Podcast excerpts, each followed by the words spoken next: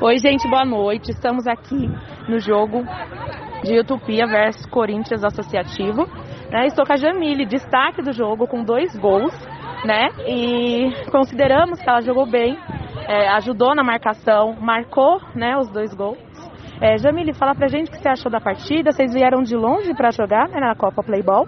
Fala como foi a viagem e o que vocês acharam do jogo também. Boa noite. É a viagem bem longa, a gente é do interior.